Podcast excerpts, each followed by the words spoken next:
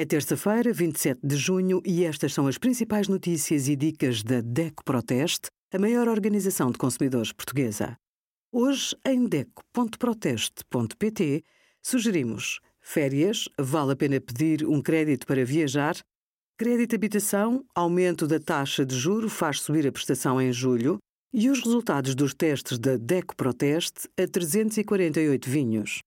Até 30 de junho, toda a atividade física que fizer e registar na plataforma FitMap vai apoiar a missão social da Associação Academia Johnson Semedo.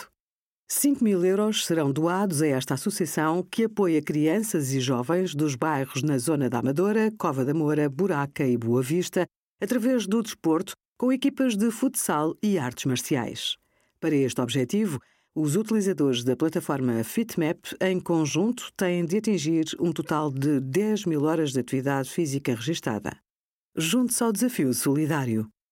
Obrigada por acompanhar a DEC Proteste, a contribuir para consumidores mais informados, participativos e exigentes. Visite o nosso site em deco.proteste.pt.